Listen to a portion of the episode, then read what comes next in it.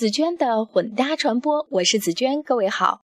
前段时间离京飞往纽约的时候，当我们全体乘客登上飞机准备就绪，却发生了非常戏剧化的一幕。机长通知大家飞机有故障，要求我们全体乘客下飞机改乘其他航班。这种奇葩事儿在北京乘公交车的时候是时有发生，但是在机场换乘飞机还真是百年一遇啊！总之这一折腾是足足耽误了一上午时间，打乱我们所有的行程。抵达纽约的时候天色已晚，行色匆忙之下，我们只能走。马观花，除了高楼大厦之外，我对这个世界第一城并没有太生动的认识。不过，今天偶然翻开民国语文，我赫然发现上个世纪二十年代的语文课本当中的这一篇短小精悍的游记，他对纽约的记述还真是趣味横生。纽约是美国第一大商埠，在两三百年前本是个荒岛，每人从红人手里买来不过花了十元美金。后来商业发达，人口逐渐增加，现在住民已经有五百万之多。这许多的住民凭着这个小地方如何容纳得下呢？地面既无可发展，于是只好向空中去打主意，盖造了许多四五十层的楼，其中最高的一座要算胡子胡氏楼，共有五十六层。刮大风的时候，楼的上层都会震荡，仿佛像人摇头似的。但是楼的全身都用钢制，结构坚固，绝不具有倒塌的危险。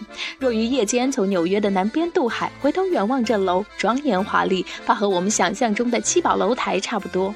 这种高楼上下都用电力的升降机，用不着盘梯的。至于纽约的交通机关，那就不但向空中打主意，更设法到地壳里面去了。我们初到纽约去乘那空中电车、地底电车，简直要起一种上天入地的感想。纽约的大电车站和两个大火车站也都在地底。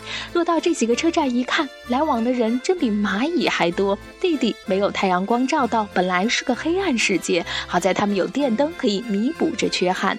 所以美国人说纽约有三个，一个是空中纽约，一个。是地面纽约，一个是地底纽约。本文部分内容选自中华书局一九二三年版新小学教科书国语读本。我想说，念这篇课文的时候，让我想起上中学的时候，作为语文课代表的我，常被老师点名为全班同学读课文。多少年之后，不用老师再点名了，我却依然喜欢自发自觉地在这儿为大家写作文、念课文。在香港的电视台工作的时候，虽然偶尔会被同事表扬新闻配音很好听，但是我始终没有办法看到坐在屏幕前的观众的表情。不过，通过微信公众号和网络广播，我现在是得到了你们的反馈。